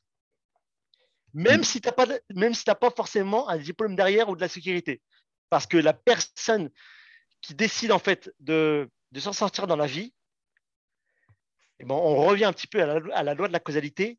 Qu'elle n'ait pas de diplôme ou qu'elle ait des diplômes, qu'elle n'ait pas de formation ou qu'elle n'ait pas de formation, elle réussira par s'en sortir. Parce qu'en fait, formation, pas formation, c'est un petit peu le système français, le système européen qui nous dit de voilà, il faut que tu aies une formation ou un diplôme pour t'en sortir. Mais si, si, la personne, en fait, elle a ce mindset de s'en sortir, même si elle n'a pas, en fait, les accessoires, si elle produit les causes pour s'en sortir, c'est-à-dire que, voilà, elle va voir cette personne au culot, hein, elle n'a pas l'information, mais ok, vas-y, euh, moi, je, je, suis capable de faire ça, je le fais, ou elle va réussir, en fait, à débloquer des portes. Ouais, c'est ça en fait, euh, déconditionner le mindset qu'on peut avoir en fait qu'on est on est on est jeune, qu'on est adolescent, et que en fait ce mindset il est conditionné par quoi? Il est conditionné par le système scolaire et par les parents et par euh, ce qui nous entoure en fait. Hmm. Parce que des fois, euh, des fois, moi le premier, hein, quand j'étais adolescent, à 20 ans, je croyais connaître la vie, tu vois. Ouais, moi je connais la vie, c'est comme ça, c'est comme. Non, tu connais rien du tout. Et vas-y, va t'endormir, va lire des livres, va, ok, fais ça. Non, ouais, c'est sortir de sa zone de confort et, euh, faire quelque chose euh, qui, te passionne réellement et qui, peut t'apporter quoi. Et, euh, et, aussi, pour rebondir sur, ton, sur l'échec que tu as eu au niveau du foot, bah, je, pense que c'est un beau cadeau du coup que, que tu as eu assez tôt, le fait d'avoir cette frustration, d'avoir ce regret qui font que derrière, peut-être, hein, c'est peut-être la, le, le, carburant, le carburant que tu as eu à, cette occasion pour ensuite euh, ne plus vouloir connaître ça et ensuite de toujours euh, foncer. Quoi. Ouais. ouais, non. Ouais, non, parce que. En fait, comment dire ça aurait pu aussi être un drame, tu vois. Ça aurait pu, en fait, eh ben, ok, ce... je connais cet échec et je me dis, eh ben, je m'alarme sur mon sort et euh, c'est bon c'est vas-y, euh, je sais pas, je me noie dans d'autres euh, euh, addictions ou c'est bon, vas-y, c'est mhm. mort, je peux plus rien faire de ma vie, ça détruit ma confiance et et ça me met au, au plus bas de l'échec, tu vois ce que je veux dire? L'échec, Maintenant, moi, tu vois, j'appelle même pas ça un échec, j'appelle ça un retour d'expérience, une sorte de feedback. mais, ça, mais, ça, tu vois, euh, à l'époque, euh, je le considère même pas comme ça, tu vois.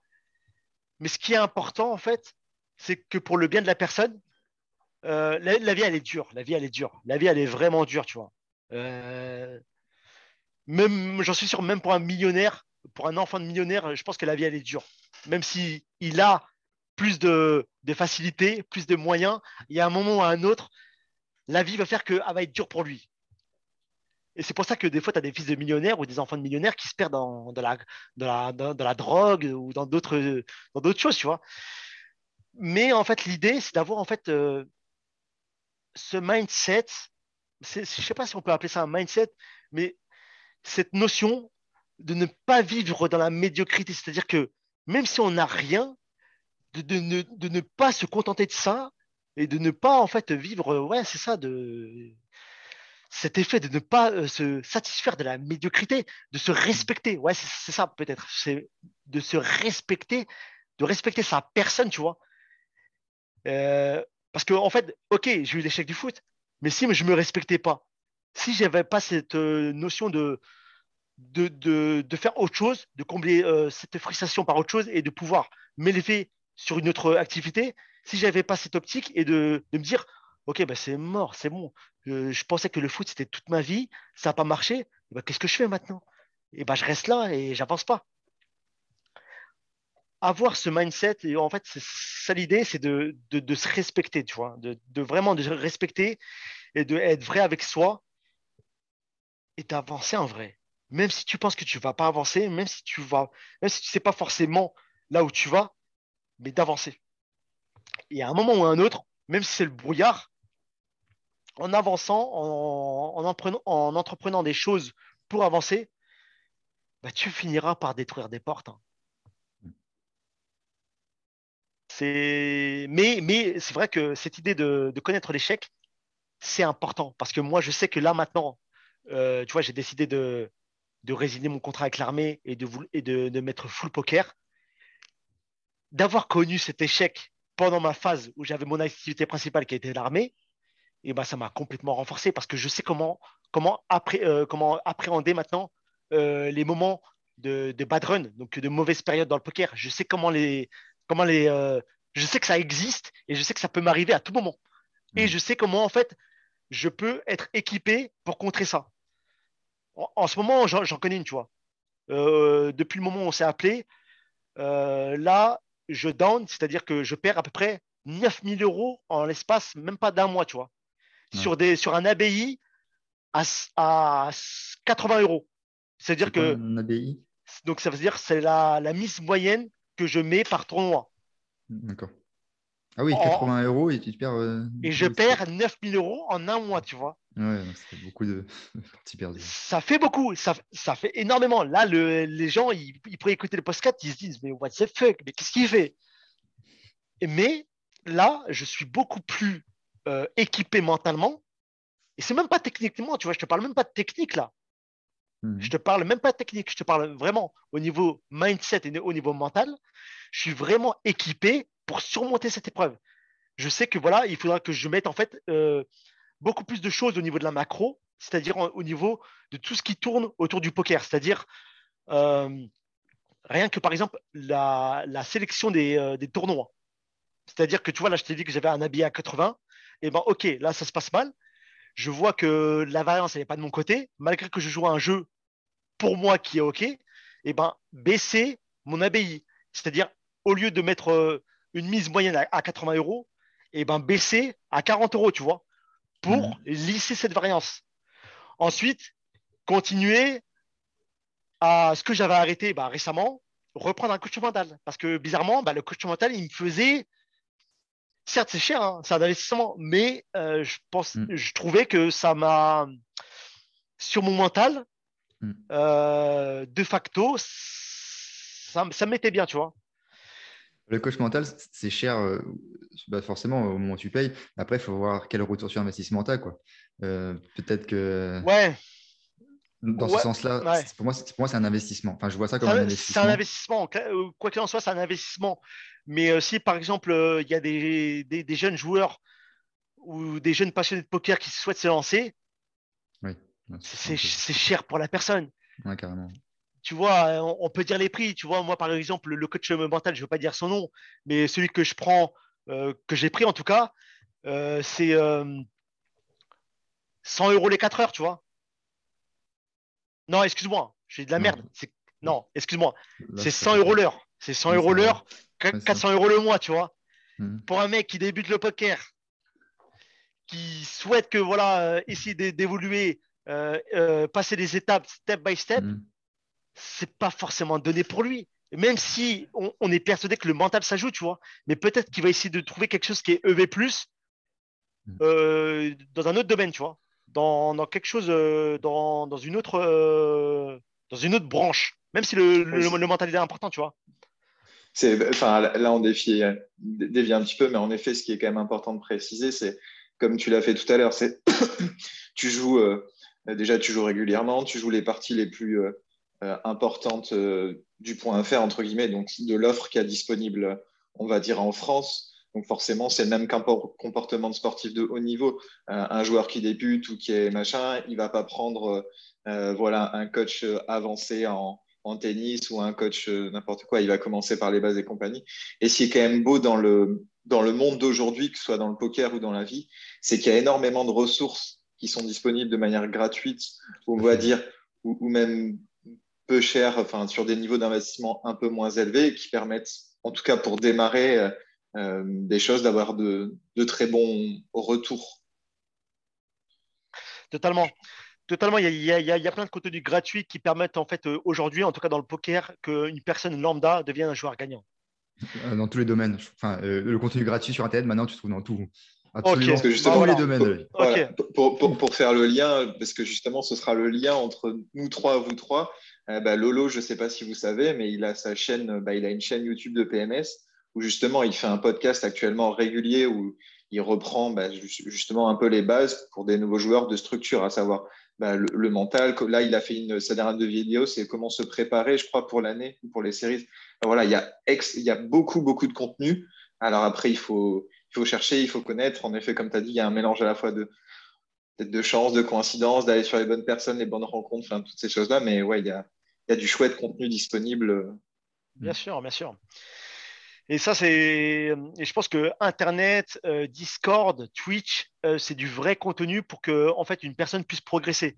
Et dans n'importe quel domaine, en vrai, parce que quand on regarde par exemple Twitch, euh, ça touche tous les domaines. Il y a du sport, il y a du poker, il y a de l'échec, il y a du, de la discussion. Il peut même y avoir de la philosophie, tu vois. Je ne me suis pas intéressé, mais voilà. en tout cas, si on peut en fait faire un, bref contenu de, l'idée, c'est que l'entourage est ultra important. Alors que moi, quand je pensais, euh, je vais, me répéter peut-être, mais quand je savais que voilà, il fallait que j'investisse en moi et que il fallait que j'avale tant de contenu de vidéo et que je fasse ça pour pouvoir en fait progresser dans ce domaine-là, je pensais que l'entourage, j'avais pas besoin. J'avais pas besoin d'entourage. Mais avec l'expérience, et avec, euh, avec le pouvoir de la vie, en vrai, hein, l'entourage est ultra important. Il faut s'entourer, il faut vraiment s'entourer. Mm. Donc euh, voilà, si, euh, si je pouvais donner un conseil à une personne débutante dans n'importe quel domaine, c'est déjà d'être passionné, de, s'entourer et, d'être persévérante et courageuse. Voilà. C'est vraiment les conseils que, que, je pourrais donner. Quoi. Parce que quoi qu'il en soit, même si on est passionné et entouré, il y aura des obstacles et il y aura des putains d'obstacles qu'il faudra manœuvrer, quoi. Tout simplement.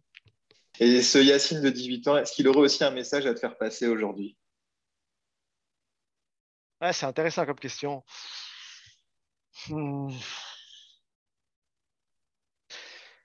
Le Yacine de 18 ans, qu'est-ce qu'il pourrait me dire? bah, En vrai, qu'est-ce qu'il pourrait me dire? C'est bah, le, truc que je, vous ai dit et que, j'ai appris bah, récemment.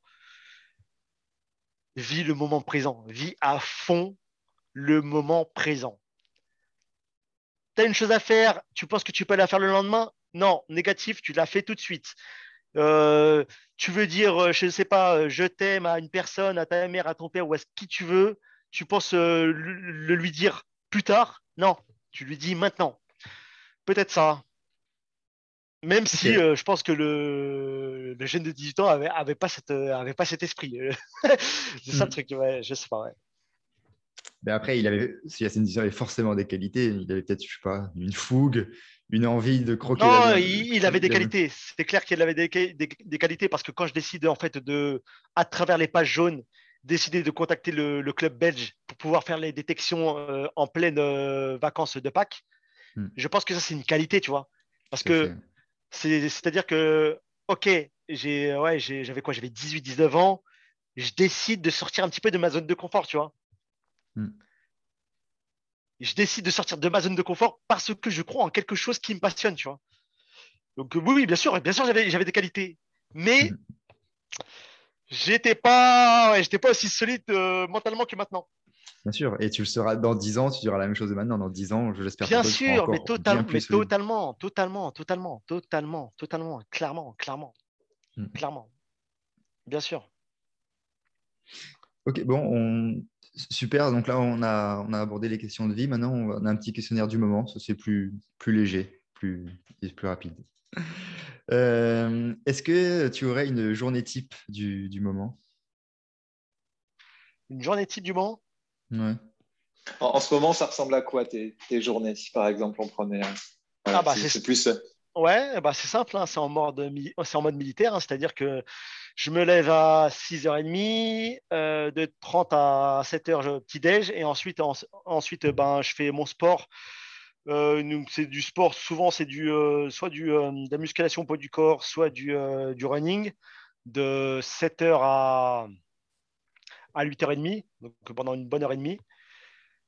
Euh, sport et ensuite euh, travail un petit peu euh, dans, dans, les locaux de l'armée jusqu'à le repas du midi. Et ensuite on, on renchaîne avec l'après-midi donc de 13h jusqu'à 17h travail dans, dans, les bureaux. Et après donc là ça dépend. Donc de 17h à 19h c'est soit je fais du crossfit parce que je me suis inscrit dans une dans un club de crossfit où j'essaye d'aller au moins minimum trois fois par semaine Soit ça, soit sinon, euh, je grind, donc je fais mon volume au poker.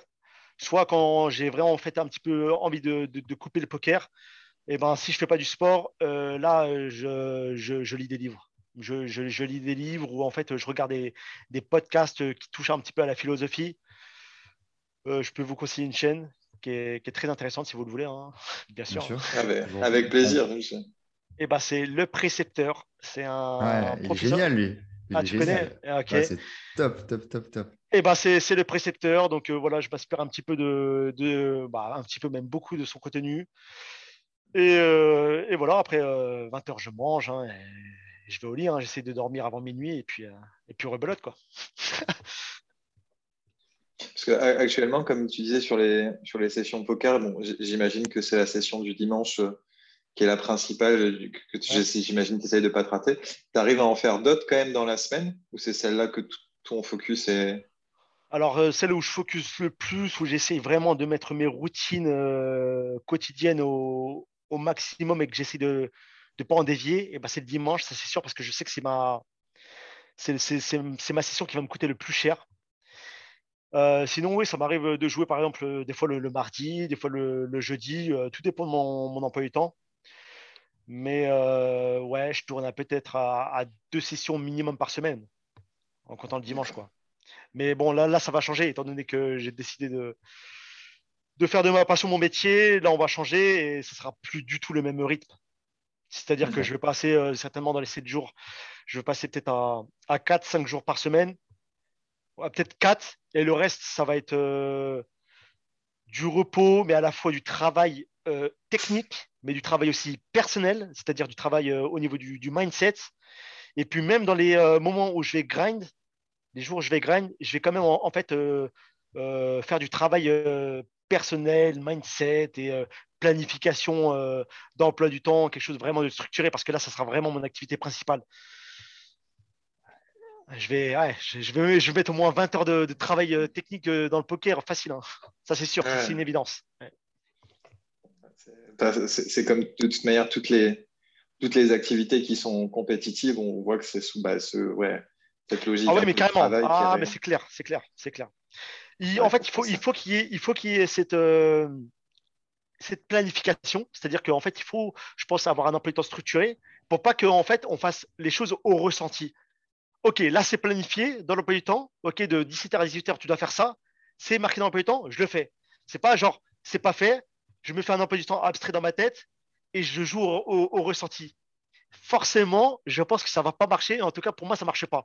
Il faudra que je mette un, emploi du temps, une planification et que, euh, comment dire, euh, ouais, que en fait, eh ben, ça soit en fait euh, varié au niveau de, des différentes branches que je vais pouvoir aborder dans mon, dans mon domaine. Mais il faut qu'il y ait cet effet de répétition. À l'armée, on appelle ça le drill. C'est-à-dire, en fait, euh, par exemple, euh, les jeunes recrues qui rentrent à l'armée, pour qu'ils apprennent à tirer à l'armement léger au, FAMAS, il faut qu'ils aient, cet effet de répétition, ce drill. Donc, en fait, euh, chaque jour de la semaine, eh ben, ils, ont cet, exercice, cette gestuelle de pouvoir tirer avec l'armement, tu vois. C'est ce qu'on appelle le drill. Et eh ben, pareil pour, je pense, quelqu'un qui souhaite en fait développer sa, son domaine euh, à haute performance, il faut cette, euh, cet esprit, cette, euh, cet effet de répétition, cet effet de drill. Hmm. Mais il faut que ce soit planifié parce que moi, je sais que si je le fais au ressenti, il y a un moment ou un autre, que ce soit une semaine impair ou pair, je vais, je vais pas m'y fier, c'est sûr et certain. c'est sûr. Et du coup, justement, pour une petite transition, parce que tu nous parles de travail et tout ça, est-ce que tu aurais un, un, plaisir coupable ou quelque chose que tu fais pour te récompenser un peu de tout ça Ouais, bah tu vois, euh, la semaine dernière, euh, mon plaisir, ça a été quoi? Ça a été bah, de me récompenser devant une série Netflix. C'était Squid Game, tu vois.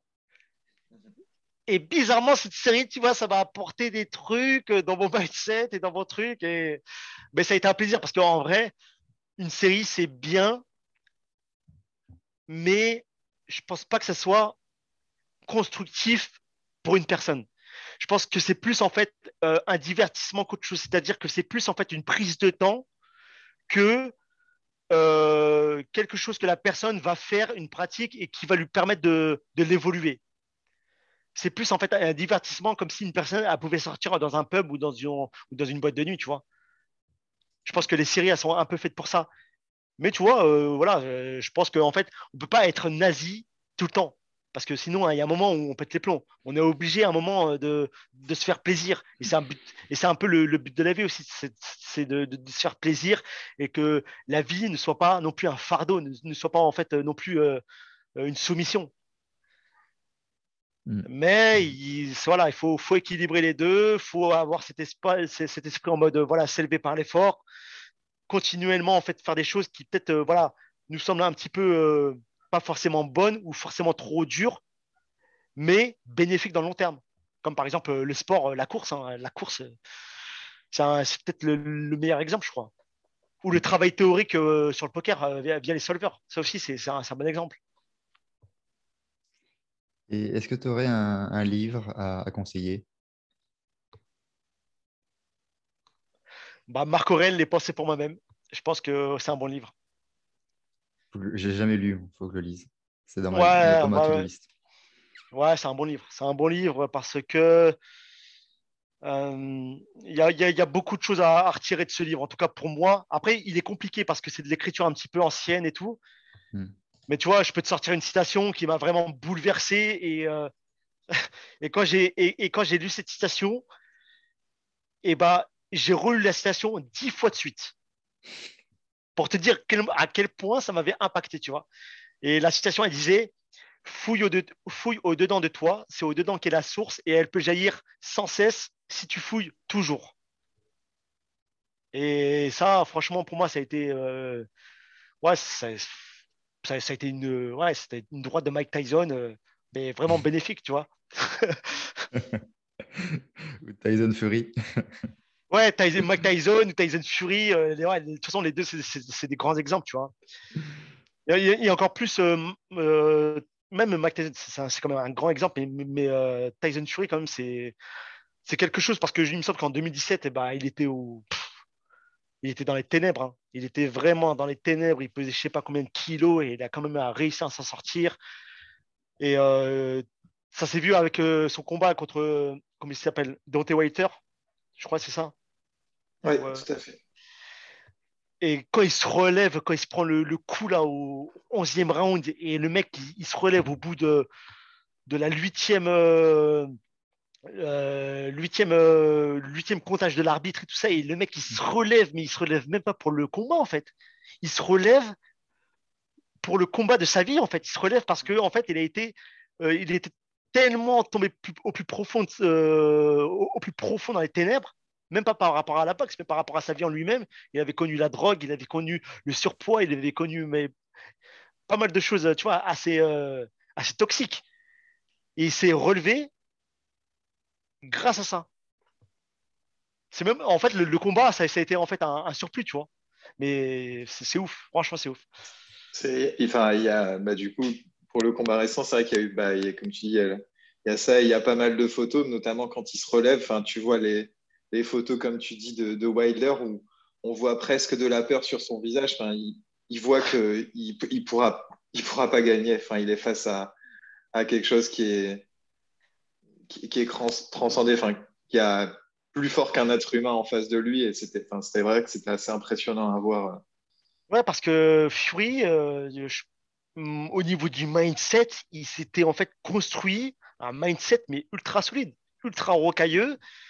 Et euh, après, par contre, lui, je sais pas ce et ça serait intéressant de savoir en fait, peut-être euh, vous le savez, mais qu'est-ce qui a fait que ça soit aussi euh, rocailleux ce...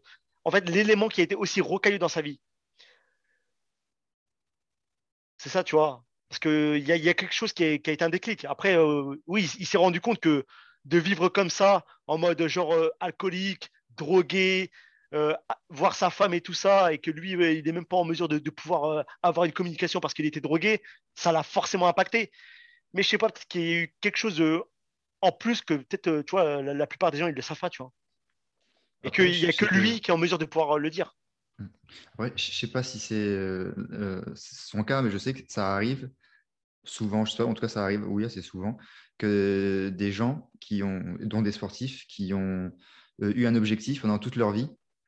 Donc c'était leur raison de vivre pendant 20 ans, 30 ans. Et cet objectif, ils l'ont atteint. Ils l'ont atteint cet objectif. C'était ça, lui. C'était ça. C'était ça. Et une fois que tu, l'as atteint, il se passe quoi après? Ça, ils l'ont pas. Souvent, ils l'anticipent pas en fait. Est-ce que c'était leur raison de vivre en fait? C'était leur pourquoi? C'était ce qui les faisait se lever du lit chaque matin? Et euh, donc, ils l'ont eu. Donc, ça veut dire qu'elle n'est plus. On, on, l'a enlevé cette raison. Et bah, c'est très difficile derrière de, se remettre de ça aussi. Bah, c'est ultra intéressant ce que tu dis parce qu'en fait, euh, ben, c'est ça en plus, ce qui l'a amené à la dépression. C'est parce qu'en fait, euh, il avait combattu à l'époque un, un, super poids lourd qui était en place depuis des années. Il l'avait il, jarté. Glichenko, je sais pas quoi. Là, ouais, Glichenko, voilà. Il l'avait jarté il avait pris la ceinture, il s'était mis en place, il avait connu la gloire, ta, ta, ta, et il avait, après, il n'avait pas réussi en fait à, à, continuer en fait cette, euh, se poser la question, ok, c'est quoi mes objectifs maintenant, c'est quoi mes why? Et euh, tu vois, le poker, euh, quand on, on, fait le déroulé un petit peu d'une carrière d'un joueur de poker, et eh ben la plupart des joueurs de, poker, en tout cas la, carrière, elle est courte parce qu'il y a un peu, souvent, ce qui vient en fait, c'est ce leak mental. Mm. C'est que les gens, ils n'ont pas, ils pas construit au fil des années leur why, leur objectif, leur pourquoi ils font ça. Pourquoi, ok, je me lève le matin, je lance une session, je joue au poker. Pourquoi? Et il y, en a plein qui, en fait, euh, ils n'ont pas construit ça, ils ne l'ont pas nourri, et ils sont perdus, ils ont arrêté. Après, ça ne les a pas empêchés de rebondir sur autre chose. Hein. Oui, bien sûr. Et on le voit aussi au foot. Hein. Quand tu gagnes une Coupe du Monde, une Ligue des Champions ou autre, ça arrive très souvent que tu as beaucoup de joueurs qui, euh, les six mois, un an, deux ans, fin de carrière peut-être, ils ont, ils, ont du mal à, rebondir derrière. Ah, c'était un peu le, le truc rejoindre sur les réseaux sociaux cette semaine, la, moquerie, euh, enfin les moqueries euh, qu'il y a eu sur Sami Nasri cette semaine. Ah ouais, ouais, ouais. ouais. C'était un peu ça. Ouais, j'ai vu et euh, moi, ça m'a fait de la peine. Ça m'a fait de la peine parce que je, me suis un peu reconnu en lui. Car euh, bah, récemment, moi, j'avais connu une, euh, un surpoids. Pourquoi? Parce qu'en en fait, j'étais en dépression, tout simplement. La personne qui est en surpoids, là, les gens, ils le défendaient en mode Ouais, il rigole. Sur la photo, là, il est en surpoids. C'est parce que, OK, il rigole, c'est-à-dire qu'il le vit bien et qu'il est content. Mm. Mais ça, c'est complètement du bullshit. Moi, j'en suis sûr que c'est faux. Parce que hmm. moi, j'ai moi j'ai été en surpoids et une personne qui est en surpoids, il y a forcément un truc qui ne va pas dans sa vie. Hmm. En, tout cas, c'est mon avis à moi. En tout cas, c'est euh, de mon vécu. J'ai connu le surpoids. Et moi, j'ai été en surpoids à un moment où en fait j'étais en dépression, où en fait, euh, voilà, je me suis laissé aller. Euh, si je me suis laissé aller, c'est parce que je perdais en motivation, je perdais en peut-être en foi et en sens sur un petit peu mon existence et tout ça. Et une fois que je me suis réaligné, tu vois, j'ai réussi un petit peu à m'en sortir. Euh, je veux revenir à ça, hein, mais c'est la loi de la causalité. Hein. Toute cause produit un effet. Et moi, je mhm. pense que Samir, Samir Nasri, euh, son, surpoids, son surpoids, pardon, ça, ça en dit long. Ça en dit long, à mon avis. Je ne connais pas sa vie. Hein. Je n'ai pas envie de me euh, m'avancer sur quelconque euh, voilà, sur, des, sur des histoires, sur, sur, des théories, quoi que ce soit. Mais je pense qu'il y a un, un mal-être là-dedans. Il y a un mal-être. Parce que tu vois, on peut comparer ça à Cristiano Ronaldo. Euh, Cristiano Ronaldo, il a quel âge? Je pense qu'il est plus vieux que Nasri. Bah, c'était la, la, comparaison, c'était euh, Nasri à 34 vs Ronaldo à 36. Et, bah, Benzema aussi. ouais, ou Benzema, mais tu vois, tu vois, les, le, mec qui, était, qui était, euh, tu vois, qui était pas en surpoids, qui était, il pesait peut-être, je sais pas moi, 70 kilos euh, à son plus jeune âge, et qui, au fil des années, euh, voilà, il arrive à, sa retraite et qui prend autant de poids, c'est que mhm. quelque part, il y a un mal-être. Et quelque part, tu vois, s'il prend, il prend sa retraite à ce moment-là, c'est que en fait, c'était déjà des signes avant-coureurs, tu vois. La loi de la mhm. Toute, cause produit un effet. C'est un peu, tu vois, j'ai envie de me répéter, mais je trouve ça ultra important quand tu vois des mecs comme Cristiano Ronaldo qui, eux, en fait, ont réussi à se forger un mindset par rapport en fait à leur vécu, par rapport à, en fait à ce qu'ils voilà, ils, ils, ont en fait euh, vu et côtoyé de la vie, et par rapport à leurs principes aussi, tu vois. Après, des, fois, on se perd dans la vie aussi, mais le plus important, c'est de pouvoir rebondir. Il y a un moment où ça, ça, arrive de se perdre, ça arrive. Moi, le premier, je me suis perdu dans ma vie, mais le plus important, en fait, c'est de se relever, quoi.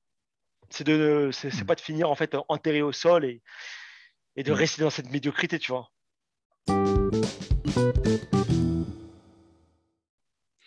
Bon, euh, on est revenu sur, sur, le, sur le foot, ça tombe bien, parce qu'on on, finit sur un questionnaire sur le foot. On a commencé par le foot, on finit avec le foot. Allez, vas-y, dis-moi.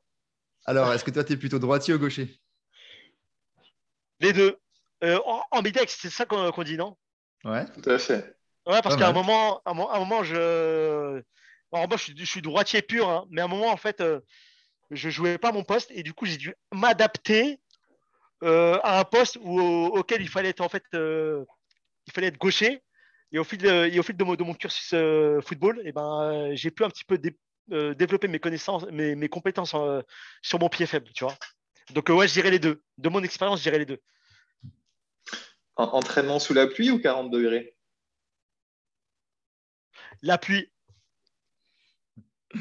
Foot à 5 ou foot à 11 ah, foot à 11. Petit pont ou reprise de volée? Euh, Petit pont parce que ça me fait, euh, ça, me fait penser à la cour de récréation. Perdre 7-0 ou bien 7 fois 1-0 ah. euh, Elle est vraiment bien cette question. 7-0. parce que ça te, ça te met un choc. Ça te met tellement un choc que, que le match d'après, tu n'as pas envie de, de reperdre 7-0, donc tu as les crocs et tu as la niaque et, et qu'au minimum, tu fais match nul le match d'après. FIFA ou PES Au moment présent? Ce que tu ah, veux. Ce, que, ce qui te fait plaisir. Ok, pour la, pour la mélancolie, la nostalgie, PES, mais pour le moment présent, FIFA. Ronaldo ou bien Messi? Cristiano Ronaldo ou euh, ça? Ouais. Ouais, Cristiano Ronaldo. Je me doutais de la réponse, mais voilà parce que. ouais. Mourinho ou Guardiola? Mourinho. Footballeur professionnel ou joueur de poker professionnel? Un joueur de poker professionnel. Et, du coup, j'en ai une qui découle un peu de ça et qui sera un peu la question de fin. Euh, jouer au foot contre Zinedine Zidane ou jouer un heads-up contre Phil Galfond? Pour info, Phil Galfond, c'est un joueur connu au poker. Jouer au foot contre Zinedine Zidane. Parfait. Bah, merci beaucoup en tout cas pour ton temps, Yacine. C'était hyper enrichissant et Merci à vous. Hein. Merci. Merci à vous, ça a été un plaisir. Je pense que les, j'espère en tout cas que les auditeurs, bah, ils ont apprécié le, podcast et, en tout cas, ça a été un, réel plaisir et très enrichissant de ma part aussi. Merci à vous. Ouais. Bah, y a, ça se voit que il y avait, alors tu dis enrichissement, ça, il y avait là, pour moi, je trouve qu'il y a énormément de richesse, euh, beaucoup de réflexion, beaucoup de, de travail aussi. donc, euh, enfin, c'était un, un, super moment en tout cas qu'on a, que j'ai passé. Eh ben, c'est réciproque, hein. c'est pareil.